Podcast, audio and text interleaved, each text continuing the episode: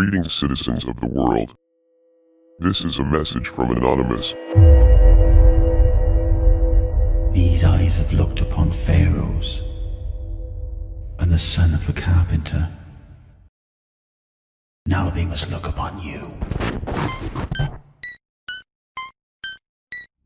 The United States Department of Defense officially released three UFO videos that had previously been made available to the public through Tom DeLonge's To the Stars. 911, what's your emergency? Do you believe in life on other planets? Life throughout the universe. We're not alone in the universe at all. Had. Face-to-face meetings between United States officials and extraterrestrials from other stars. UFOs are as real as the airplanes flying over your head.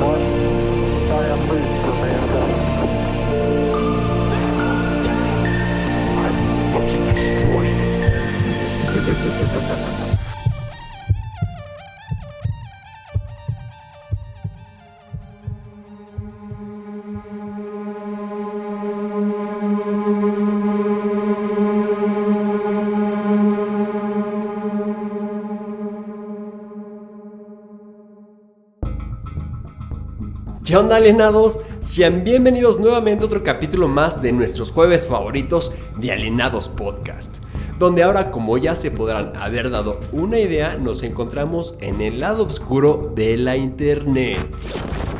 Fer, ¿cómo estás? Vamos a darle de lleno a este tema tan interesante que a muchos el solo pensar en entrar a este sitio los aterra por lo que se ha llegado a comentar de él. Gente alienada, ¿cómo están? Nenel, qué gusto estar aquí nuevamente.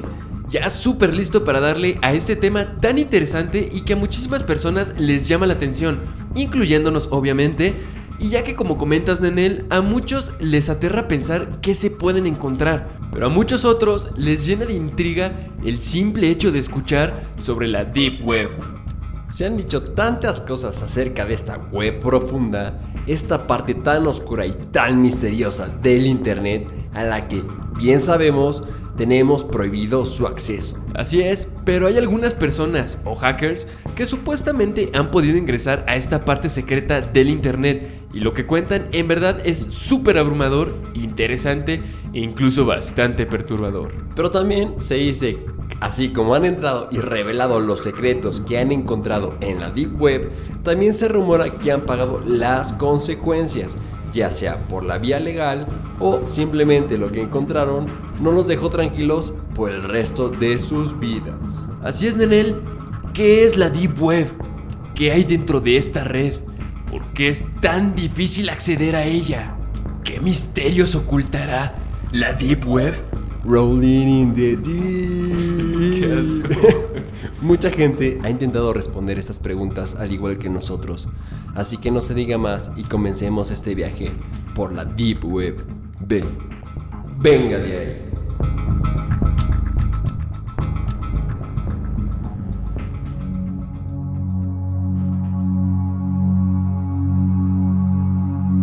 Como es de costumbre, gente alienada, me gustaría comenzar con una de las muchas preguntas, la cual considero que es clave para comenzar con todo esto y por supuesto que muchos también se lo han preguntado, porque se dice mucho y se responde poco. ¿Qué es la Deep Web y en qué consiste esta red? La Deep Web se refiere a todo el contenido de la World Wide Web que no forma parte de la Surface Web, es decir, la Deep Web es el contenido de Internet que no está indexado por los motores de búsqueda convencionales debido a diversos factores. Básicamente, la web profunda se refiere a la colección de sitios o bases de datos que un buscador común como Google o Bing no pueden o no quieren indexar. Es un lugar específico del Internet que se distingue por el anonimato. Nada que se haga en esta zona puede ser asociado con la identidad de la persona a menos que uno lo desee. Es correcto, Fer, aunque es difícil de creer esto, tanto es así que para muchos es una leyenda urbana. Pero aunque no lo crean, se han hecho muchos estudios por profesionales, incluso universidades que demuestran todo lo contrario. La Deep Web sí existe. Es más, para que se den una idea y además un dato muy interesante, La Deep Web constituye la mayor parte del Internet. Tiene aproximadamente 7.5 petabytes. Un petabyte son 1000 terabytes. La web que todos conocemos, por ejemplo, Facebook, Wikipedia, blogs, Google y sitios comunes, solamente abarcan menos del 1% del total de Internet. O sea, imagínense esa mamada. Está muy cabrón, Fer. Solo imagínense todo lo que consultamos por internet, todo lo que revisamos diariamente, todas las búsquedas que hacemos, toda la información que se nos proporciona por internet. Es demasiado. Y ahora imagínense que eso no representa ni el 1% del contenido real. En 2010 se estimó que la información que se encuentra en la Deep Web es de más de 7500 terabytes, lo que equivale aproximadamente a 550 billones de documentos individuales.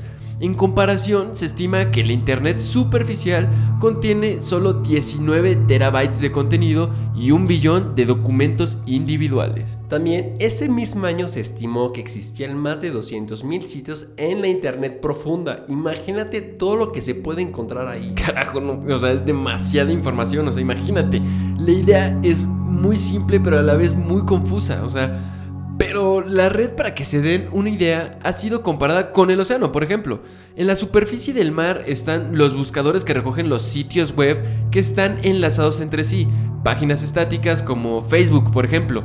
Esta es el área del océano en la que podemos surfear, para que me entiendan. La base de datos de la Deep Web se encuentra un poquito más abajo. La principal causa de la existencia de la Deep Web es la imposibilidad de los motores de búsqueda, por ejemplo, Google, Yahoo y Bing, entre otros, de encontrar o indexar gran parte de la información existente en Internet. Si los buscadores tuvieran la capacidad para acceder a toda la información, entonces la magnitud de la Internet profunda se reduciría a casi en su totalidad. Pero ¿de dónde salió el término tan famoso de Deep Web? El investigador Bergman, en un artículo semanal sobre la web profunda publicado en el Journal of Electronic Publishing, mencionó que Jill Ellsworth utilizó el término web invisible en 1994 para referirse a los sitios web que no están registrados por ningún motor de búsqueda. Sería un sitio que posiblemente esté diseñado razonablemente, pero no se molestaron en registrarlo en alguno de los motores de búsqueda debido al contenido. Por lo tanto, nadie puede encontrarlo. Está oculto. Yo llamo a esto la web invisible. La Deep Web, para que entiendan, no es un juguete y donde todos podemos estar de chismosos, la oscuridad que la rodea la ha convertido en el nicho donde se encuentran las peores cosas inimaginables. Tráfico de drogas, pornografía, armas e incluso asesinos a sueldo. Dicen que no navegas por la Deep Web, te sumerges en ella. Haciendo en él, la Deep Web, en lugar de tener motores de búsqueda, tiene algunos sitios de referencia donde puedes comenzar la búsqueda, como por ejemplo The Hidden Wiki, pero ya lo comentaremos más adelante. Tengan mucho cuidado porque podrían encontrarse con cosas que preferirían no ver o que otros no quieren que veas. The Hidden Wiki es tradicionalmente la casilla de salida de la Deep Web, un directorio de otras páginas invisibles que los propios usuarios revisan a diario. Es un servicio fundamental porque las páginas cambian constantemente de dominio y Tor solo es navegable con una lista actualizada de enlaces a mano. Tor son las siglas de The Onion Router, la red de comunicaciones superpuesta a Internet y basada en un sistema de enrutamiento por capas. De ahí viene la referencia de la cebolla. Y este permite al usuario conectarse a la red de manera anónima. Y también, de igual manera, en un ratito les vamos a comentar en qué nivel de la Deep Web se encuentra la famosa The Hidden Wiki. Hay que tener mucho cuidado y discreción porque como ya mencioné hace rato, la Deep Web no es para mentes sensibles, ya que contiene cosas no deseables para muchas personas. Déjate o sea, el peligro incluso de navegar en ella si no sabes hacerlo. Pero bueno, Ahora que ya sabemos en qué consiste la Deep Web y por qué se le ha catalogado de esta manera, vamos a pasar a cómo está supuestamente conformada esta red oculta.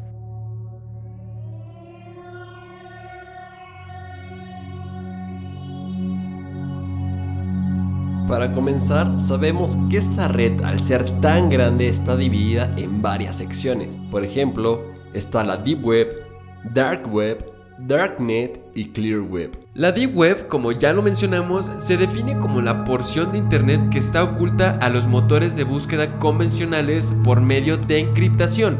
Son el conjunto de sitios web no indexados. Por otro lado, la Dark Web la podemos definir como la parte de Internet que se oculta intencionalmente a los motores de búsqueda. Utiliza direcciones IP enmascaradas y solo se puede acceder a ella con un navegador web especial. Obvio, forma parte de la web profunda. Sabemos que tanto la Deep Web como la Dark Web aparecen en las noticias debido a su contenido y comportamiento ilícito en línea.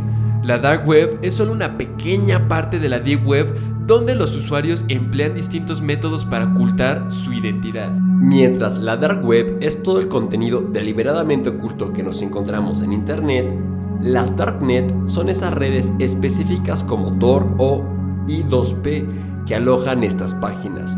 La Darknet se refiere a redes que no están indexadas por motores de búsqueda como Google, Yahoo o Bing. Estas redes que solo están disponibles para un grupo selecto de personas y no para el público en general de Internet, solo son accesibles mediante autorización, software y configuraciones específicas. Así es, Fer, y finalmente la Clear Web es la sección de Internet a la que se puede acceder desde cualquier navegador y los motores de búsqueda como Google, Yahoo y Bing la rastrean e indexan regularmente. Y justamente hablando sobre esto de indexar, porque en la Deep Web los navegadores comunes como Google o Yahoo no pueden indexar cierta información. ¿Cuáles son los motivos? Bueno, pues realmente hay demasiados motivos para omitir o no aceptar esta información. Aquí les van algunos ejemplos. Documentos o información oculta. Los archivos PDF que no se encuentran en las páginas indexadas. Listas de datos no públicas, sobre todo de los cibercriminales. Web contextual.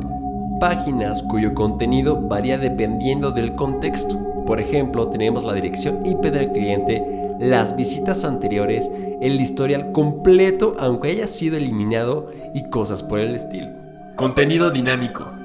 Páginas dinámicas obtenidas como respuesta a parámetros. Por ejemplo, datos secretos enviados a través de un formulario o encriptados. Contenido de acceso restringido páginas protegidas con contraseñas debido al contenido que manejan, como es el usuario, las claves de acceso e información que debidamente no quieren mostrar, que son protegidas por un captcha. Contenido no HTML. Esto se refiere a contenido textual en archivos multimedia, que son otras extensiones como el exe, el RAR, el zip y otras por el estilo. Software Contenido oculto intencionalmente que requiere un programa o protocolo específico para poder acceder a ellos. Ejemplos tenemos Tor, I2P y Freenet. Y por último tenemos las páginas no enlazadas. Estas consisten que no tienen referencia a los buscadores, por ejemplo, páginas que no tienen un enlace desde otras páginas.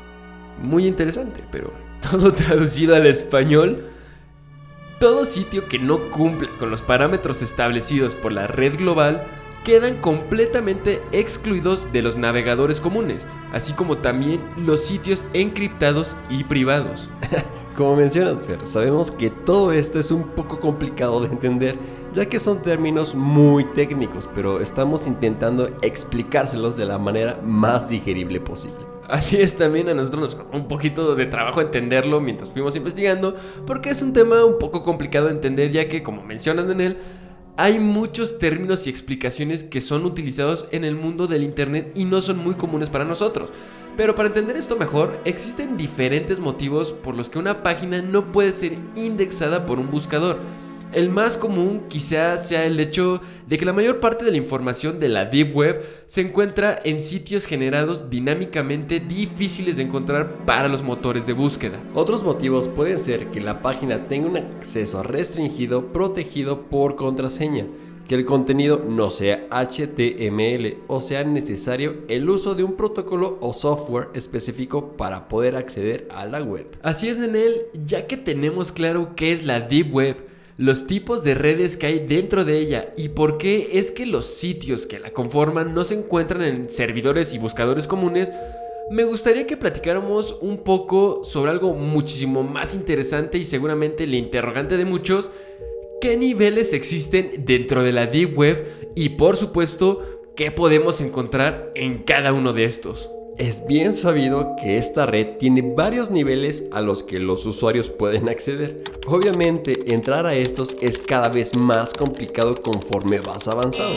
debido a la seguridad que se implementa en los sitios y niveles, ya que el contenido de cada nivel es cada vez más delicado y perturbador. Como comentas, se sabe que existen 8 niveles dentro de la Deep Web. Cada uno de estos tiene una forma de entrar no puedes acceder al segundo, por ejemplo, si no has ingresado al primero. Así es, Fer, vamos de una vez con los niveles de la Deep Web y su contenido.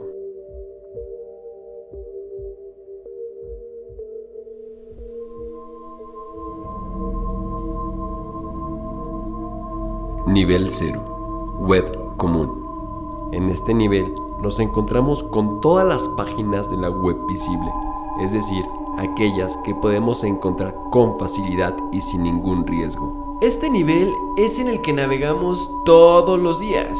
YouTube, Facebook, Instagram, Wikipedia y otros sitios web famosos o de fácil acceso. Estos se pueden encontrar aquí. Simplemente para encontrar y escuchar este podcast, tuviste que navegar por este nivel. Nivel 1 o Surface Web es un nivel todavía accesible a través de medios normales, pero contiene sitios web más oscuros, como Reddit. En el nivel 1 encontramos páginas un poco menos conocidas, pero que siguen siendo de fácil acceso, como foros, páginas con contenido para adultos o páginas independientes con temáticas muy específicas y que no despiertan tanto interés como las del nivel anterior. Nivel 2. Verge Web es el último nivel normalmente accesible. Todos los niveles que siguen a este deben ser accedidos con un proxy, por ejemplo Tor o modificando tu hardware. En este nivel puedes encontrar algunos sitios web clandestinos pero indexados, como lo es 4chan. En este nivel la cosa comienza a ponerse un poquito más dura. Se pueden encontrar páginas ocultas con pornografía infantil, venta de armas y algunas otras de moralidad un poco dudosa. Nivel 3. Deep Web. Se debe acceder a la primera parte de este nivel con un proxy. Aquí comienza la Deep Web. La segunda parte de este nivel solo es accesible a través de Tor y contiene información más sensible. A partir de aquí encontramos sitios completamente ilegales y por ejemplo secretos de los gobiernos no tan duros y podrías estar navegando en un entorno lleno de hackers intentando rastrear las IPs. También contiene el famoso término CP o Child Pornography, Gore, piratería de sitios web y cosas delicadas y por supuesto ilegales. Nivel 4. Charter Web. Este nivel también se divide en dos partes se puede acceder al primero a través de Tor. Allí existen cosas como el tráfico de drogas y personas, películas, libros prohibidos y mercados negros. Se puede acceder a la segunda parte a través de una modificación del hardware, un sistema de shell cerrado. Aquí es donde encontramos la famosa The Hidden Wiki. Esta parte de Charter Web contiene CP incondicional o pornografía infantil como ya lo comentamos. También información de hardware experimental, pero también como Nenel ya comentó, cosas muchísimo más oscuras, como un mercado negro de drogas y venta de personas, armas, órganos e incluso venta de fetos y bebés recién nacidos.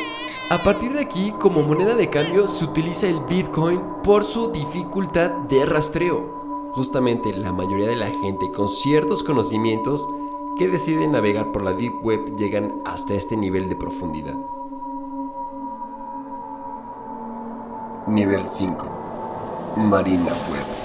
Su nombre se debe a la fosa de las marinas en el Océano Pacífico, el lugar más profundo del mar en sí. Hay muy poca información sobre este nivel. Se dice que aquí se exponen los secretos militares y de Estado más impactantes e importantes de todos, y donde se aprueban estos mismos, donde se controla su progreso. También se cree que la entidad que realmente domina el mundo intercambia información entre sus contrapartes por aquí. En este nivel se necesitan algoritmos que no se sabe con certeza si existen, además de computadoras que solo posee el gobierno. Se caracterizan por dos cosas, el nivel de maldad o ilegalidad, la más alta del Internet. Y quienes puedan estar inmersos en este nivel son conocidos como usuarios dioses por lo extremadamente complicado de tener estas cosas inimaginables, ilegales y repugnantes, sin ser vistos ni localizados por absolutamente nadie. De hecho, una de las páginas que se sabe que existía en este nivel traficaba con cuerpos y órganos de niños. Imagínate eso, el creador y mente artificial de esta página fue sentenciado a muerte en Estados Unidos sin revelar su identidad. En nivel 6, es un intermediario entre las marinas web y el nivel 7. Aquí, los hackers que logran entrar utilizan la computación cuántica para poder sobrepasar la encriptación. Es muy confuso en cuanto a lo que realmente está contenido en este nivel porque no hay pruebas concretas de que alguien lo haya encontrado. La computación cuántica se requiere para navegar por las cantidades masivas de datos en este nivel y por el grado de complejidad de la seguridad de los datos transmitidos allí. En este nivel se supone o se habla que se pueden encontrar secretos muy cabrones. Por ejemplo, secretos gubernamentales, los secretos más oscuros de la CIA, los métodos de tortura aplicados en interrogatorios por la CIA introducidos luego del 9-11 no solo eran crueles, sino que también podían llegar hasta la muerte. No solo contiene detalles sobre los llamados métodos aplicados de interrogatorio, como lo es el submarino, un método de tortura por medio de sumersión en el agua, sino, de acuerdo con el Washington Post, también demuestra que la CIA engañó al gobierno en cuanto a la efectividad de dichas técnicas. Los métodos, algunos de los cuales recientemente fueron catalogados como métodos de tortura por el gobierno de Barack Obama, fueron empleados en prisiones de la CIA fuera de Estados Unidos en los centros clandestinos de detención o black sites. También encontramos los famosos errores terribles. Creo firmemente que la creación de centros clandestinos de detención a largo plazo, así como el empleo de los métodos aplicados de interrogatorio, fueron errores terribles. Esto lo dijo Diane Feinstein, quien preside el Comité de Inteligencia del Senado de Estados Unidos el 13 de diciembre del 2013, luego de que dicho comité hubiera aprobado comunicar por un sumario sobre el informe que aún sigue siendo top secret. También Barry Eisler, un ex empleado de la CIA que ahora es novelista y autor de bestsellers, dijo al famoso medio de comunicación DW vía email que los altos funcionarios de gobierno de Bush, como el expresidente Dick Cheney, hablaban de obtener datos factibles de inteligencia de detenidos sometidos a estos métodos. Pero subraya Eisler que no hay información sobre estos datos porque los métodos de tortura no los produjeron. Eso es lo que nos querían hacer creer. Aún así, un prisionero sabemos que daba información factible antes de ser torturado. El Washington Post publicó que Abu Zubaydah, un sospechoso de operar para Al Qaeda que ahora está preso en Guantánamo, es un ejemplo de un detenido que, de acuerdo con la CIA, dio información tras haber sido sometido a los métodos aplicados de tortura. Amar al-Baluchi, el sobrino del autoproclamado cerebro de los atentados terroristas del 11 de septiembre, Khalid Sheikh Mohammed, era un sospechoso según ese periódico, que fue torturado incluso luego de mostrarse cooperativo con las autoridades. Eisler opina que pueden pasar varios meses antes de que se revele una ínfima parte del informe. Este tipo de ocultamiento de información es típico de Estados Unidos actual, donde el gobierno sabe cada vez más sobre los ciudadanos, pero los ciudadanos saben cada vez menos sobre su gobierno. Entonces, en resumen, nuestros queridos vecinos han implementado la tortura durante muchos años. Por lo que podemos ver, así es, Fer. Pero también hay algo muy interesante que podemos encontrar en este nivel, y es el famoso atentado a las Torres Gemelas, el muy conocido 9-11.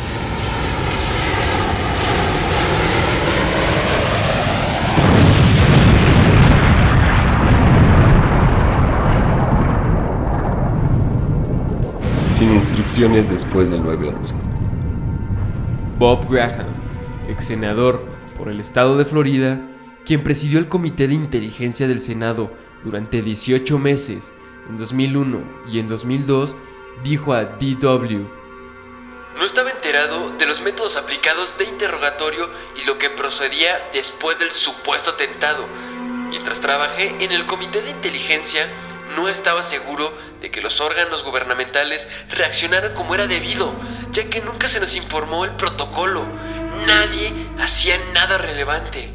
Así es, tal vez no fue un atentado de Al Qaeda. Sí, tal vez fuimos nosotros.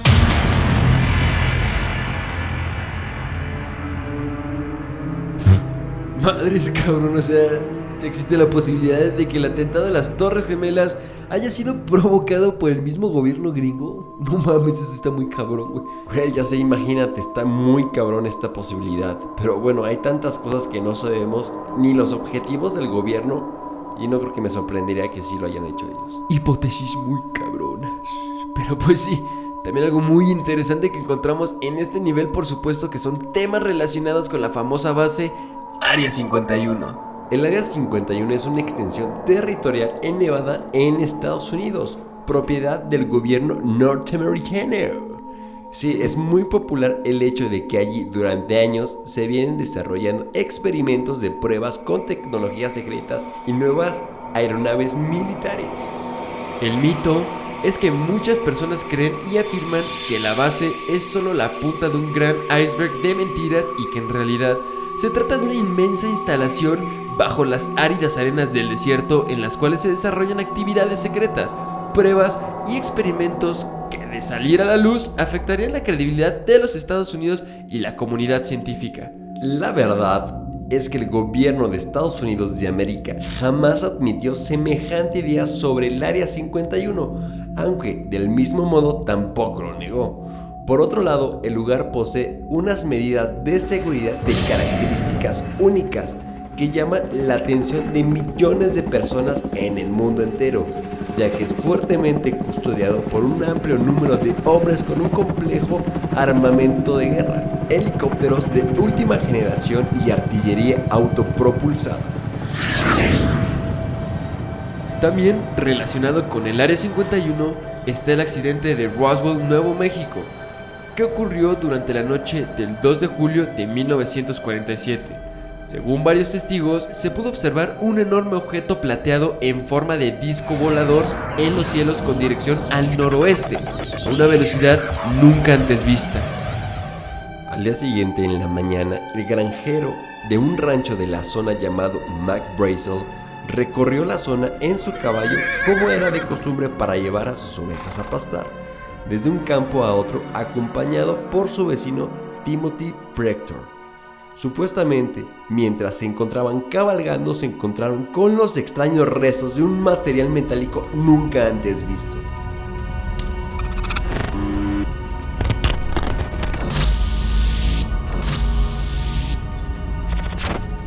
Los trozos se podían ver en distintos tamaños y se encontraban dispersos a lo largo de la zona, como si se tratara de un accidente aéreo. De hecho, Mac recordaba que la noche anterior había escuchado una serie de explosiones a lo lejos.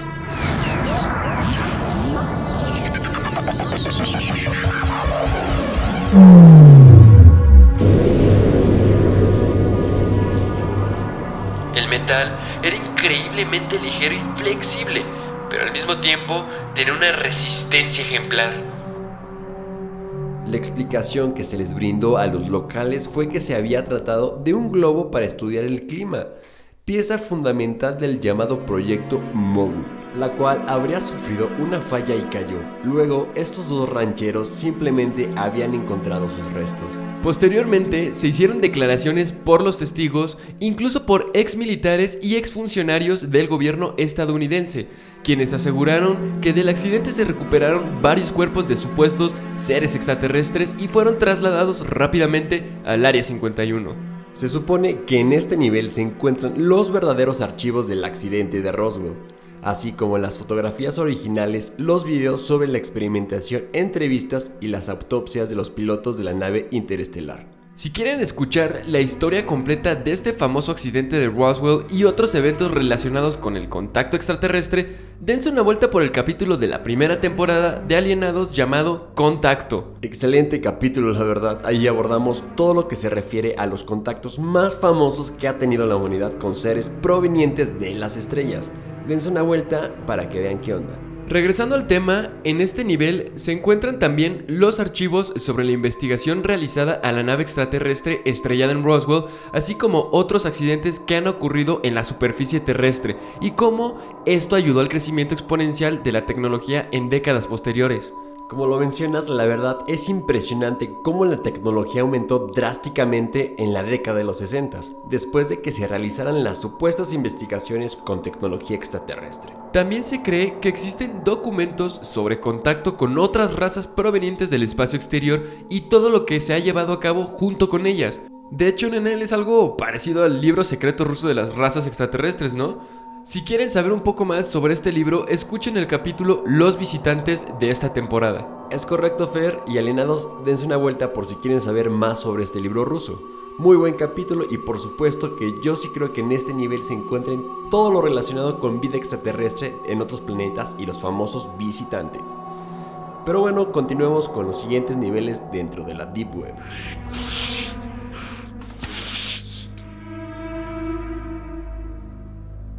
Nivel 7. La sopa de niebla, virus. Este nivel es como una zona de guerra. Cada uno por sí mismo y por todos están tratando de alcanzar el nivel 8. La gente trata de evitar que otros alcancen el nivel 8 de cualquier manera que sea posible. Se dice que muy pocas personas han podido acceder a este nivel y han vivido para contarlo, ya que como mencionas Daniel, realmente es una guerra en la que solo uno sale con vida, te rastrean y desapareces. De hecho, es un poco irónico, ¿no? ¿Cómo es que se sabe de este nivel si la gente desaparece? no lo sé, la verdad, pero seguramente Anonymous se ha dado a la tarea de decir este tipo de niveles. Nivel 8.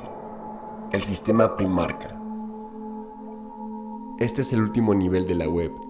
Es imposible de acceder directamente. El Prematch System es literalmente lo que controla Internet en este momento.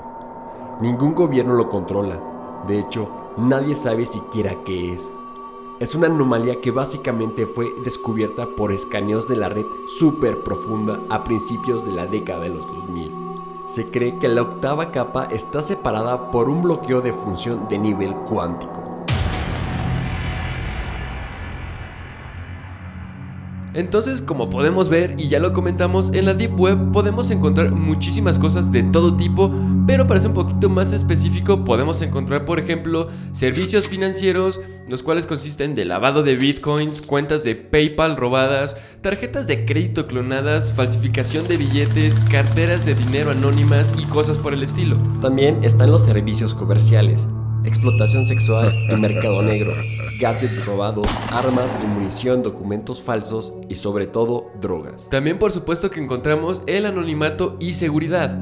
También instrucciones para reforzar la privacidad en Tor, especialmente para una venta o en las transacciones con bitcoins, e incluso asesinos a sueldo y todo ese tipo de cosas relacionadas con la seguridad. Servicios de hosting, alojamiento web y almacenamiento de imágenes donde se antepone la privacidad.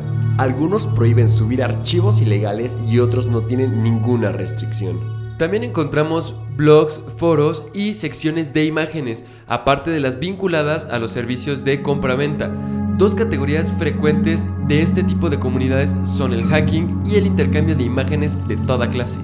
Servicios de correo y mensajería. Algunas direcciones de email son gratuitas, generalmente solo ofrecen webmail y otras de pago, con SSL y soporte de IMAP. La mayoría de servicios de chat funcionan sobre IRC o XMPP. Esto ya es un poquito más complejo para los que no conocen términos de computación, pero bueno, también encontramos el activismo político, por supuesto, intercambio de archivos censurados, hacktivismo y hasta una página para organizar magnicidios financiados en masa. La anarquía es la ideología predominante en la Deep Web, como no podía ser de otra forma. Secretos de Estado y soplones. Hay un mirror de la Wikileaks en la Deep Web y varias páginas donde se publican secretos con poca actividad. También hay una web sobre los túneles secretos de la Universidad de Virginia Tech, vida extraterrestre, armamento nuclear y cosas por el estilo. También encontramos libros y bibliotecas virtuales que miden varios gigas y contienen miles de ebooks en distintos formatos. Muchos de ellos están libres de copyright y otros se distribuyen ilegalmente en descarga directas. Y por último se encuentran las páginas eróticas de pago y de libre acceso. Las subcategorías son variadas y sin ningún límite de moral. Imagínense para que se den una idea de todo lo que hay ahí.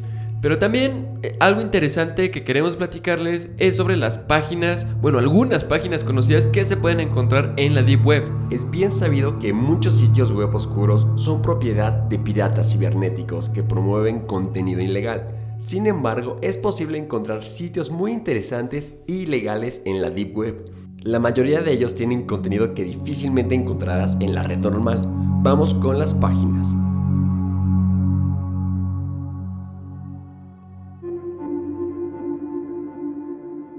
Primero tenemos a Sci-Hub. Este sitio proclama la liberación del conocimiento científico para todos. Su base de datos contiene una fabulosa cantidad de 70 millones de documentos basados en investigaciones científicas. Para SciHub, el contenido científico no debería estar bloqueado por las leyes de derecho de autor, ya que limita el desarrollo y se beneficia de algo que pertenece a la humanidad. La segunda página que encontramos es ProPublica. Aunque no lo creas, todavía hay relaciones fiables y una de ellas es ProPublica. El contenido de este sitio es proporcionado por 75 periodistas independientes dedicados a exponer los abusos del gobierno, empresas y cualquier institución involucrada en casos de corrupción. El portal tiene secciones temáticas sobre política, negocios, medio ambiente, tecnología, salud, inmigración y educación. ProPublica es una agencia de periodismo sin fines de lucro y es apoyada por donaciones de lectores. Tercero, encontramos a Blockchain. No hay mejor manera de administrar tus criptomonedas que hacerlo de esta forma anónima. Blockchain, la popular herramienta para guardar y transferir bitcoins, también tiene su versión, Onion. Con blockchain puedes realizar tus transacciones e investigaciones en sitios web sin ningún problema. Esta billetera Bitcoin virtual contiene un certificado HTTPS para mayor seguridad de sus usuarios. Después encontramos por supuesto que a Wikileaks. Aunque muchos gobiernos y agencias han intentado desacreditar a Wikileaks, siguen siendo la fuente más importante de documentos políticos sin censura. Podemos encontrar Wikileaks usando un navegador convencional, pero es necesario usar Tor para compartir un documento en esta plataforma. Esto asegura que los documentos se cifrarán y se protegerán automáticamente mientras se cargan. Facebook. Así alineados quizás no lo sabían, pero Facebook también tiene una versión oscura dentro de la Deep Web. Aunque esta versión de Facebook no te brinda un anonimato total, ofrece un mayor nivel de privacidad en comparación con la versión ClearNet. También abre la posibilidad de acceder a Facebook en países donde la red social está censurada. Realmente es muy interesante todo lo que podemos encontrar dentro de la Deep Web. ¿Quién pensaría que Facebook tiene su parte oscura, no? ya sé, está muy cabrón. Pero bueno, ¿qué les parece si vamos al tema que tal vez todos ustedes han estado preguntándose todo el tiempo? ¿Cómo se puede acceder a la Deep Web? Creo que muchos siempre se lo han estado preguntando, pero aquí les daremos la respuesta. Así es, solo en Alienados Podcast.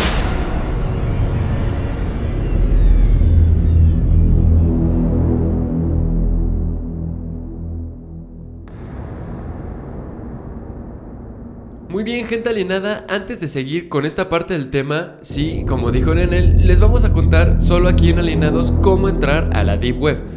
Pero como dije antes de seguir, queremos aclarar que no estamos incitando a nadie a realizar estos pasos. Así es ver, a pesar de que estos pasos sí funcionan, nosotros se los compartimos con el fin de hacer más dinámico e interesante este podcast.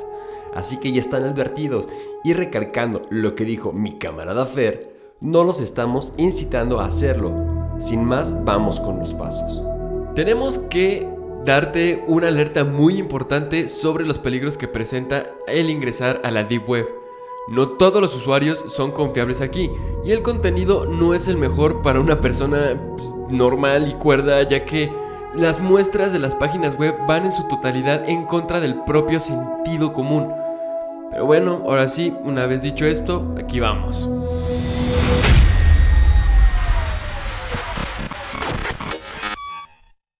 Si quieres entrar a la Deep Web, vas a tener que seguir una serie de pasos los cuales iremos contando y que van a servirte para tu propia seguridad. En lo más profundo del Internet se encuentra el FBI, hackers y los diversos servicios de inteligencia en todo el mundo, así que, aunque estés solo mirando por curiosidad, ten mucho cuidado. Lo primero que debes hacer es contactar con un servidor VPN. Esta aplicación te va a permitir cambiar tu IP y mandarlo a una conexión de otro país. Así que este es uno de los cerrojos principales que pueden definir tu futuro dentro de la Deep Web. Ahora, una vez realizado lo anterior, se tiene que descargar un browser de nombre Tor, el cual como ya mencionamos significa The Onion Router. Tal como lo dice, Onion significa cebolla en inglés y este programa recibe dicho seudónimo debido a la representación de las capas de la cebolla como escudo de bloqueos en tanto alguien intente detectar tu IP. Básicamente lo que hace Tor es que te cambia tu dirección IP de router y lo manda a otra parte del mundo en minutos, cosa que te mantiene en el anonimato sin algún problema. Al abrir este buscador verás que los enlaces no son tal como los conocías y es que estos no terminan en .com, .pe, .org, sino que lo hacen en .onion y la URL no muestran las palabras, sino que son letras combinadas con números. De Google no vas a poder acceder. Otra cosa que debes hacer antes de entrar es desactivar los scripts de tu navegador ya que en caso de que caigas en la trampa de un hacker, este no va a poder ingresar a tu ordenador así como así. También procura activar tu firewall y tener un antivirus actualizado para combatir contra cualquier hacker y cualquier virus que se te pueda presentar. Y finalmente, lo último que debes de tomar en cuenta antes de entrar a la Deep Web es no descargar absolutamente nada, ya que al ser un lugar en que las estafas y los hackers aparecen por doquier, podrían ingresar un hacker cibernético y tomar la posesión de tu computadora. Alienados, no vayan a hacer nada de esto porque realmente sí los pueden atorar muy duro. Incluso poner en riesgo a más personas. no mames, no importa, les dimos más los pasos. no mames. Además, la verdad, ¿por qué querrían entrar a la Deep Web? Si es un lugar tan peligroso, vamos a contarles algunas de las muchísimas repercusiones que te pueden llegar a pasar y por qué es tan peligroso navegar por esta red. Como ya lo comentamos, la Deep Web contiene una gran cantidad de información valiosa, especialmente para los académicos, pero también es un lugar oscuro y muy peligroso.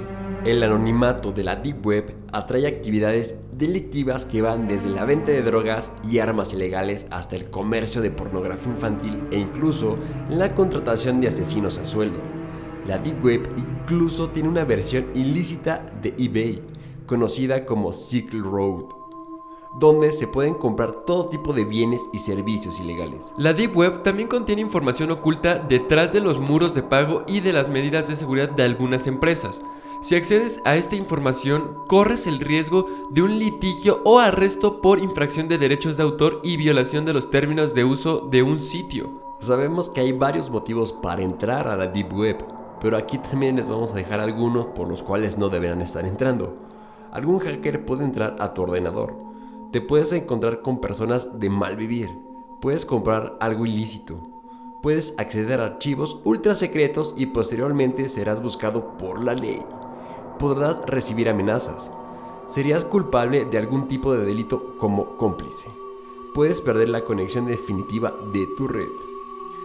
Pero bueno, si de todos modos no quieren seguir las advertencias que les dimos y deciden navegar por esta oscura red, al igual que nosotros, aquí les dejamos unos pequeños tips para hacerlo de forma relativamente segura. Como comenta Fer, es importante que te asegures de no omitir ninguno de estos pasos, ya que esto podría resultar en una reducción de tus niveles de seguridad. Como ya lo dijimos, primero descarga y conéctate a un VPN. La conexión de un servidor VPN enmascarará tu dirección IP y te mantendrá seguro en la Deep Web. De ahí descarga e instala Tor. Utiliza el sitio web oficial de Tor para evitar productos fraudulentos similares a Tor que podrían comprometer tu seguridad digital. Conéctate o configura Tor. De forma predeterminada, los complementos principales y la configuración de seguridad están activados, pero es posible que debas configurar ciertas opciones si vives en un país donde Tor está censurado. Así podrás navegar seguro por la Deep Web usando Tor. Para encontrar sitios web específicos puedes utilizar uno de los motores de búsqueda de Tor, DuckDuckGo o Candle. Pero como en todo siempre hay mitos y realidades. La realidad es que la Deep Web es más grande que la Surface Web.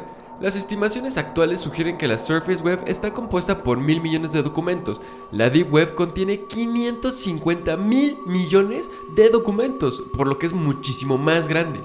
El mito. La Deep Web está dirigida por delincuentes. Muchas noticias sobre la Deep Web confunden las páginas web no indexadas con la Dark Web, un sistema que utilizan para ocultar actividades en línea. La realidad es que la mayor parte de la Deep Web está perfectamente legítima y está dirigida por empresas e individuos de renombre. Otro mito es que necesitas herramientas específicas para acceder. La mayor parte de la Deep Web no solo son páginas básicas, todo lo que necesitas es un navegador web estándar como Google Chrome, Microsoft Edge o Safari. La Dark Web, por otro lado, usa navegadores especial llamado Tor para ocultar la actividad de navegación y no puedes ingresar sin él. La otra realidad es que el acceso a la mayor parte de la Deep Web es completamente gratuito, aunque el contenido de la Deep Web es poco más fácil de encontrar. El 95% de estas páginas, videos e imágenes son de acceso completamente gratuito. El contenido de la Deep Web al que no se puede acceder gratuitamente incluye contenido de suscripción como periódicos y sitios de membresía. Otro mito es que la Dark Web y la Deep Web son lo mismo, ya comentamos las diferencias, pero algunas personas usan los términos indistintamente, pero son cosas totalmente diferentes. Como ya comentamos, la dark web se basa en la idea de proteger la privacidad. Un hecho es que los delincuentes aprovechan para comerciar ilegalmente. La Deep Web es simplemente contenido inaccesible para los motores de búsqueda, por lo que es un poco más difícil de descubrir. Los expertos estiman que aunque la Deep Web representa más del 90% de Internet, la dark web representa menos del 0,1%. Y bueno, ahorita les vamos a comentar de algunos hackers famosos que ya entraron a la deep web.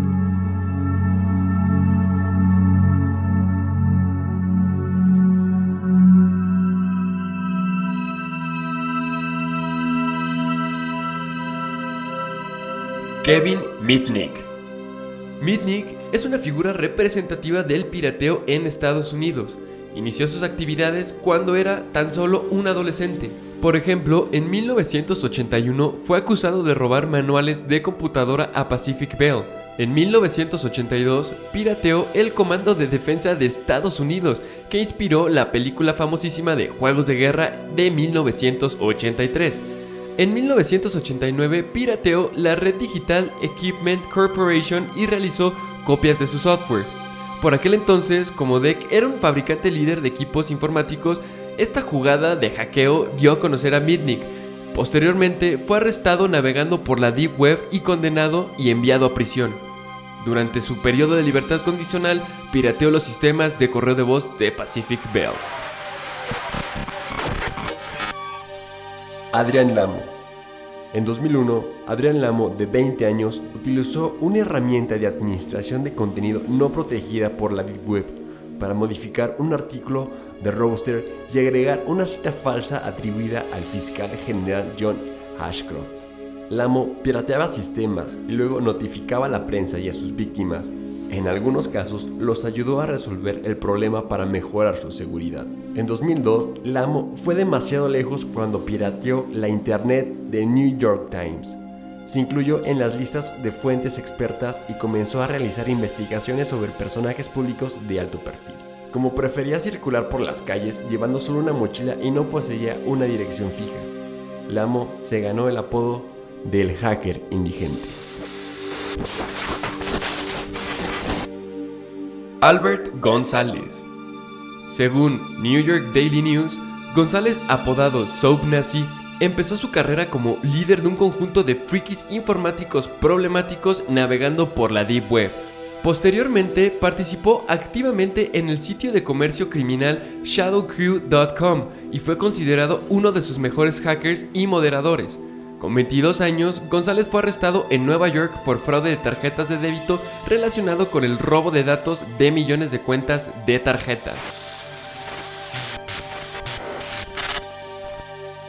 Matthew Beeman y Richard Price son un dúo de hackers británicos que piratearon numerosas redes militares en 1996, incluida la base de la Fuerza Aérea Griffin, la Agencia de Sistemas de Información de Defensa del Instituto Coreano de Investigación Atómica. Estos dos hackers fueron acusados de estar a punto de desatar una tercera guerra mundial tras volcar la información de investigación del CARI, un sistema gringo que fue hackeado a través de la Deep Web. Este hacker se diferencia de los demás de la lista porque nunca se le dio identificación pública. Sin embargo, según The Register, se ha publicado cierta información sobre Astra, como que cuando fue capturado por las autoridades en 2008. Se supo que se trataba de un matemático griego de 58 años. Durante ese periodo, robó software tecnológicos y datos de armas avanzadas y que vendió a 25 personas de todo el mundo. Sus acciones costaron al grupo Dassault 36 mil millones en daños. Nadie sabe con certeza por qué no se ha revelado su verdadera identidad, pero el término Astra significa arma en sánscrito y se rumorea que sigue navegando por la Deep Web. Y por último, no nos podía faltar el pionero dentro de la Deep Web. Greetings, citizens of the world. This is a message from Anonymous. Anonymous. Anonymous es un seudónimo utilizado mundialmente por diferentes grupos e individuos para realizar en su nombre poniéndose de acuerdo con otros, acciones o publicaciones individuales o concretas. Creo que todos hemos escuchado sobre el famoso grupo de activistas hackers Anonymous, que se dedican a extraer información de gobiernos de la Deep Web y publicarlas en Wikileaks y hacer sus famosos videos mundialmente conocidos por presentar los secretos más perturbadores de famosos, de los gobiernos y de la sociedad. Anonymous inició sus actividades en 2003 en tablones de mensajes de 4chan en un foro sin nombre. Todo esto dentro de la Deep Web.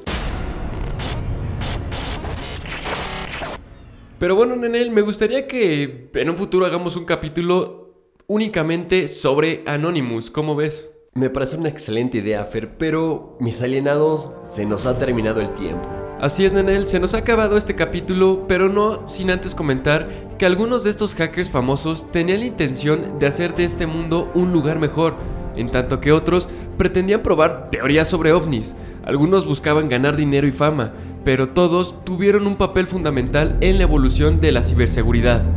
Sabemos que este mundo está plagado de misterios, pero muchos de ellos están más cerca de lo que creemos, a veces en nuestras propias manos, como la Deep Web y sus oscuros secretos. La Deep Web ha estado ahí durante años, un mundo cibernético sumamente peligroso y de cuidado. Sabemos que el Internet que utilizamos todos los días solo es la punta del iceberg. Realmente está muy cabrón el tema de la Deep Web, ya que aunque realmente no todo es malo como mencionaste Fer, hay personas que solo buscan tal vez un bien común y otras tan perturbadas mentalmente que solo quieren ver contenido sexual o la venta de personas. Si realmente no quieren meterse en problemas, no accedan a esta red profunda y mejor naveguen normalmente en su explorador de cajón, o sea, Google.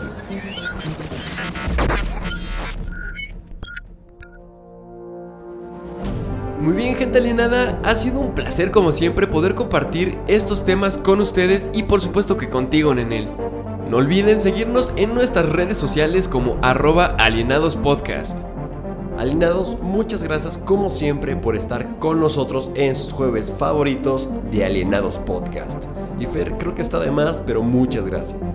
Y espero que no nos vayan a hackear esto porque si no, olvídate de Alienados Podcast, eh. Gracias a ti, Nenel, pero no digas mamadas. Pero como siempre, un pequeño consejo. Tengan cuidado por dónde navegan.